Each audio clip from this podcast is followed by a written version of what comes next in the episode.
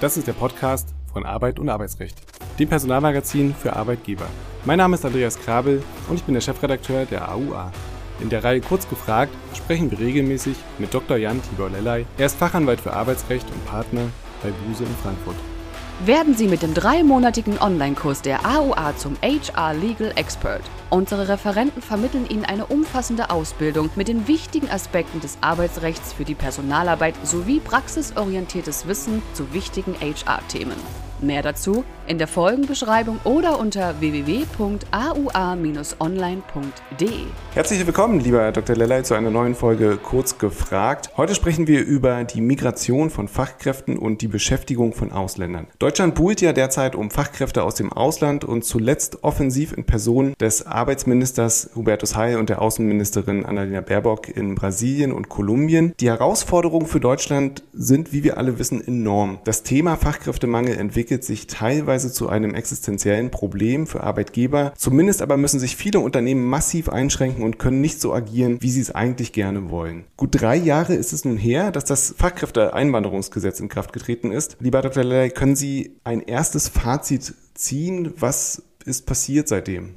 Wenn man sich mal vor Augen führt, und Herr Krabbe, Sie haben das ja im Intro aus meiner Sicht absolut zu Recht aufgegriffen, wie sehr unsere Regierung hinter diesem Thema her ist, in Anführungszeichen völlig zu Recht her ist, dann kann man ja gar nicht anders, aus meiner Sicht zumindest, und wenn man das erste Fazit hier ziehen will, dann kann man es auch höchstens als durchwachsen ansehen. Das heißt also, hier ist auf jeden Fall noch Luft nach oben. Wir machen hier ja äh, uns in einem Bereich Gedanken und sind in einem Bereich, Bereich aktiv, wo wir mit klassischen Einwanderungsländern, nicht nur der USA, aber auch Kanada oder Australien konkurrieren international. Das sind Länder, die wissen, wie Einwanderung geht, wie gut gemachte Einwanderung geht, wie man also die Besten, die Klügsten und die Motiviertesten auch ins Land rein äh, holt. Und das Fachkräfteeinwanderungsgesetz ist ja ein Baustein dazu. Fachkräfte mit beruflicher, nicht akademischer Ausbildung können zu Arbeitszwecken leichter nach nach Deutschland äh, kommen. Äh, der Fachkräftemangel, der ja in dieser berühmten dunklen Trias der Arbeitswelt mitspielt, demografischer Wandel, War for Talents und Verschlafen des technischen Wandels bzw. Digitalisierung ist ein ganz wichtiger äh, Punkt. Wenn man sich die Statistik anguckt, sind im Moment aktuell zwei Millionen Stellen bei uns in Deutschland nicht besetzt. Das heißt, wir brauchen Fachkräfteeinwanderung aus Drittstaaten. Und hier ist die Zielsetzung nach wie vor die Erleichterung des Zuzugs der Einwanderung. Und jetzt gibt es ja auch einen neuen Gesetzesentwurf beziehungsweise einen Entwurf des Bundeskabinetts zur Reform des Fachkräfteeinwanderungsgesetzes. Naja, man wird sehen, wie das Ganze weiterläuft.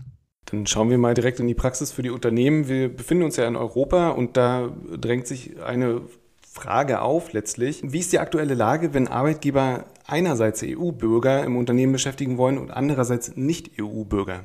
Man muss sagen, dass es hier auch aus Sicht der Wirtschaft und auch des Mittelstandes ja zu einiger Enttäuschung gekommen ist. Es gab ja eine Zeit, wo gesagt wurde und meiner Meinung nach ja auch nachvollziehbar die Hoffnung war, dass man gerade eben mit EU-Bürgern möglicherweise den Fachkräftemangel substanziell oder nachhaltig auch bekämpfen äh, könnte. Denn grundsätzlich ist es ja so, dass die Beschäftigung von EU-Bürgern viel einfacher ist als die Beschäftigung von Nicht-EU-Bürgern hier in Deutschland. Das gilt ja in der gesamten Europäischen Union. Person, also auch keine Arbeitserlaubnis, kein Visum und es gelten auch keine speziellen Regelungen wie bei Nicht-EU-Bürgern. Also das ist alles ganz viel einfacher. Nur leider muss man eben sagen, hat sich da die Hoffnung wohl nicht erfüllt, dass man mit EU-Bürgern substanziell oder zumindest nie nahbar oder messbar den Fachkräftemangel bekämpfen könnte. Und ähm, es gibt ja auf ja, ähm, EU-Ebene die Blue Card, die sogenannte Blue Card EU. Was hat es damit auf sich? Die gibt es jetzt auch noch nicht so lange, wenn ich das richtig in Erinnerung habe. Wie ist da vielleicht das Fazit? Man kann das äh, nachvollziehen bei uns äh, im Aufenthaltsgesetz. Da kann man reinschauen in den Paragraphen 18 klein b Absatz 2 Aufenthaltsgesetz. Da ist die äh, Blue Card, die blaue Karte erwähnt. Und da geht es auch äh, darum,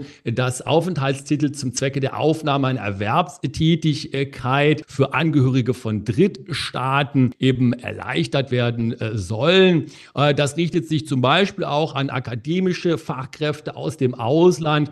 Da geht es dann um ein vereinfachtes Verfahren ohne Beteiligung der Bundesagentur für Arbeit. Da gibt es äh, so eine Voraussetzung wie ein abgeschlossenes Hochschulstudium und eine Mindestentgeltgrenze, also bestimmte Vergütungsniveau muss da eingehalten werden. Im Jahr 2023 sind das 58.400 Euro brutto im Jahr und daran kann man dann ungefähr auch sehen, in welchem Rahmen und in welchen Leveln sich das bewegt. Konzentrieren wir uns deshalb vielleicht einmal auf die Nicht-EU-Bürger. Hier gibt es ja das sogenannte beschleunigte Fachkräfteverfahren, initiiert durch die Bundesregierung vor kurzer Zeit. Was steckt hier wiederum dahinter und wie funktioniert das Ganze?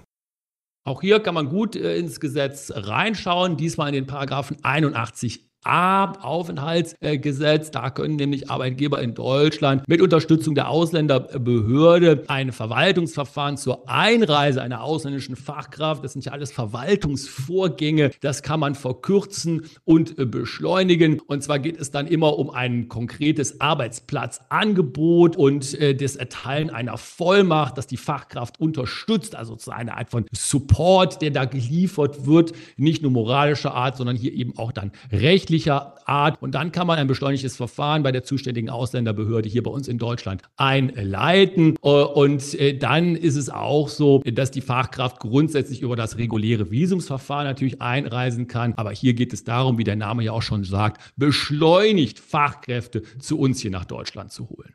Und bei der nächsten Frage hoffe ich, dass Sie vielleicht auch wieder eine kurze Antwort haben im Sinne von steht auch im Gesetz. Das wäre schön, wenn Sie ähm, das sagen könnten. Aber wie geht man denn Schritt für Schritt vor, um eine Fach- und Arbeitskraft aus dem Nicht-EU-Ausland zu beschäftigen? Und welche Dokumente sind vonnöten? Absolut richtig, Herr Krabbel, das wäre schön und leider muss ich sagen, es ist nicht so, das konnte man sich ja auch fast schon denken, denn hier schweigt das Gesetz, wenn es um das konkrete äh, Prozedere geht. Man kann sich aber das Ganze so vorstellen und so wird es ja auch immer durchgeführt, erfolgreich, wenn es erfolgreich ist. Man bietet einen Arbeitsplatz an, ähm, einer Fachkraft, einer Arbeitskraft, äh, dann schließt man einen Arbeitsvertrag ab, zum Beispiel mit einem Nicht-EU-Ausländer und dann kann dieserjenige ein Visum bei der zuständigen deutschen Auslandsvertretung, das regelmäßig die Botschaft im Ausland, deutsche Botschaft im jeweiligen Ausland, beantragen. Und wenn die Leute schon in Deutschland sind als Nicht-EU-Ausländer, das kann ja auch passieren, dann äh, muss der Aufenthaltstitel und das Vorhandensein von Arbeitserlaubnissen geprüft werden durch das Unternehmen, was hier die Einstellung vornehmen äh, will. Und äh, gegebenenfalls äh, muss man dann auch noch damit rechnen, dass man bei den zuständigen Behörden, Ausländerbehörde, auch noch ein Arbeitsvisum beantragt beantragen muss. Das heißt, man kann schon sagen, das ist ein komplizierter Vorgang, den habe ich ja hier jetzt auch sogar nur skizziert und leider, leider, leider gibt es da keinen schönen Paragraphen, den man reinguckt und dann alles weiß, was man tun muss. Dann mache ich es mal noch ein bisschen komplizierter, denn man liest immer wieder von einer Differenzierung. Gibt es denn Unterschiede bei Fachkräften, Geschäftsführern, Führungskräften oder Arbeitskräften, die Tätigkeiten ausüben, die keine besondere Qualifikation erfordern? Interessanterweise kann man da wieder ins Gesetz reinschauen, diesmal nämlich in die Paragraphen 18 folgende Wiederaufenthaltsgesetz. Da steht dann drin, dass ausländische Fachkräfte mit einer akademischen Ausbildung, einem akademischen Abschluss, einer Berufsausbildung, die können ihrer Qualifikation entsprechende Tätigkeiten mit einem Arbeitsvisum unterfüttern. Und da gibt es dann auch den Paragraphen 18 klein b Aufenthaltsgesetz, der spricht dann von so etwas wie Geschäftsführern oder Führungs Führungskräfte, die können dann auch die Blue Card, die blaue Karte beantragen. Ähm, und ähm, wenn es eben Leute sind, die Tätigkeiten ausüben wollen, die keine besondere Qualifikation erfordern, gehen die wieder über den Paragraphen 18 Aufenthaltsgesetz. Da ist das Stichwort das Arbeitsvisum, was beantragt werden muss. Und wenn jetzt die noch großen, möglicherweise bald vielleicht hoffentlich etwas kleineren Hürden genommen sind, schließt sich natürlich die Frage an, was können und müssen Arbeitgeber nach der Einstellung bei der Integration eigentlich leisten, um die neuen Mitarbeiter zu halten und welche behördlichen Hilfestellungen sind hier sinnvoll?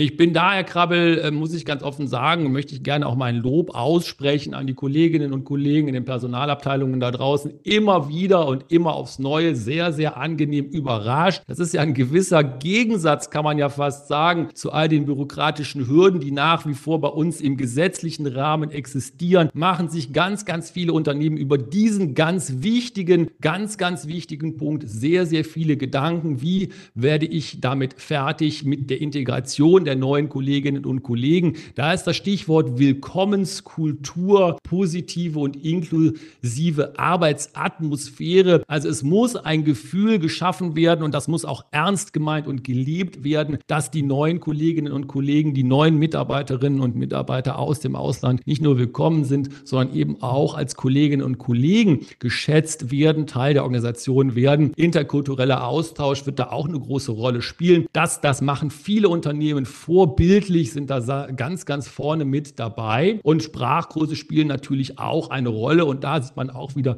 immer wieder ganz, ganz super Möglichkeiten, die da genutzt werden und auch angeboten werden. Es gibt auch, und das will ich nicht verschweigen, soll sich nicht immer so nach Behördenschelte hier anhören, es gibt auch Dinge, die das Bundesamt für Migration und Flüchtlinge anbietet. Stichwort Integrationskurse, auch eben Sprachkurse, die können da abgerufen äh, werden. Da kann natürlich auch zu Fragen der Integration geholfen werden. Aber letztendlich wird die Schlacht gewonnen. Die Schlacht jetzt positiv gemeint der Inklusivität und der positiven Arbeitsatmosphäre und der Willkommenskultur, die wird in den Unternehmen und Betrieben gewonnen, sozusagen an den Arbeitsplätzen. Da muss das Ganze laufen. Und da haben Sie zwei Stichworte angesprochen, die ich mal gleich nutzen möchte und ein naja, relativ großes Problem eigentlich, aber trotzdem kurz anreißen möchte. Denn wie hat sich denn die Situation hinsichtlich der Geflüchteten aus der Ukraine entwickelt? Können diese weiterhin problemlos eingestellt werden? Diese hatten ja mit der Aufenthaltserlaubnis gleichzeitig erleichterten Zugang zum Arbeitsmarkt in Deutschland bekommen. Richtig, da gibt es auch eine gesetzliche Regelung, äh, das kann man nachlesen in den Paragraphen 24 äh, Aufenthaltsgesetz. Da konnten ja äh, Geflüchtete aus der Ukraine eine Aufenthaltserlaubnis aufgrund der entsprechenden EU-Richtlinie erhalten. Und dann gab es dazu auch einen unbeschränkten Arbeitsmarktzugang. Das Ganze gilt noch bis zum März 2024, das heißt also bis zum März nächsten Jahres. Und die Ausländerbehörden, das ist der aktuelle Stand, erlauben in äh, einem Rundschreiben, das ist ein Rundschreiben des Bundesinnenministeriums, äh, Ministerium für Inneres und Heimat, äh, bei Erteilung von Aufenthaltserlaubnis die Erwerbstätigkeit für diese Gruppe ausdrücklich. Zustimmung der Agentur für Arbeit ist hier nicht notwendig. Das heißt, hier gibt es nach wie vor sehr positive gesetzliche Rahmenbedingungen. Und das ist ja auch gut so. Und hier ist sicherlich der Bedarf nach wie vor sehr, sehr massiv gegeben. Und hier gibt es noch eine ganze Menge zu tun. Lassen Sie uns zum Abschluss nochmal zu einem Streitpunkt kommen, der nicht nur bei den Geflüchteten, aber auch bei allen anderen eine sehr, sehr, sehr große Rolle spielt. Denn es hapert ja ganz oft auch an der Anerkennung von Berufs- und Schulabschlüssen. Ist hier in irgendeiner Weise eine Lösung in Sicht? Die Standards sind ja weltweit sehr, sehr verschieden. Die sind sehr weit äh, verschieden weltweit und ich äh, muss sagen, wenn man alleine nur auf das Gesetz schaut, es gibt ja da ein sogenanntes Anerkennungsgesetz oder auch das Berufsqualifikationsfeststellungsgesetz, bestes Beamtendeutsch. Das gibt es seit dem Jahr 2012. Man äh, höre und staune. So wurde da also schon zur Sicherung des Fachkräftebedarfs in Deutschland geschaffen, hat fast schon ein bisschen Ironie hier jetzt im Hintergrund. Und wenn man da in dieses Gesetz reinguckt, dann kann man sehen, in den Paragraphen 4 äh, fortfolgende, äh, äh, dass da ein transparentes und einheitliches Verfahren geschaffen werden sollte, um diese Anerkennungen zu durchzuführen und Gleichwertigkeit zum Beispiel auch von ausländischen Berufsabschlüssen zu ermitteln. Man muss ganz offen sagen, da ist sicherlich noch einiges im Argen. Das ist ja jetzt auch in den neuen Gesetzesinitiativen immer wieder gesagt worden. Hier ist noch viel zu viel Bürokratie und möglicherweise auch ein bisschen Dünkel hier bei uns über unsere formalen Qualifikationen, dass wir das für was Besseres halten. Vielleicht müssen wir da auch mehr dazulernen, gegeben. Also hier kann man noch was tun. Das Gleiche gilt ja auch nicht nicht nur bei den Berufsfachabschlüssen, sondern auch, wie Sie ja zu Recht angesprochen haben, Herr Krabbel, bei den schulischen Abschlüssen. Hier ist also auch diese Zeugnisanerkennungsstellen, die ja da noch tätig äh, sind in den, bei den Bundesländern und Hochschulen, die sind da aktiv und das ist sicherlich auch noch ein Feld, wo man eine ganze Menge noch tun kann. Ja, dann schließen wir den Kreis und geben vielleicht den Tipp, dass wir doch ein wenig über den Tellerrand bzw. über den großen Teich schauen sollten, wie es dort gemacht wird. Ganz herzlichen Dank, lieber Dr. Lellay, für diese Folge. Wir hören uns beim nächsten Mal. Tschüss, bis dahin. Dankeschön, ciao. Psst, eine kleine Empfehlung des Hauses. Das AUA-Abo. Weitere Informationen finden Sie in der Folgenbeschreibung.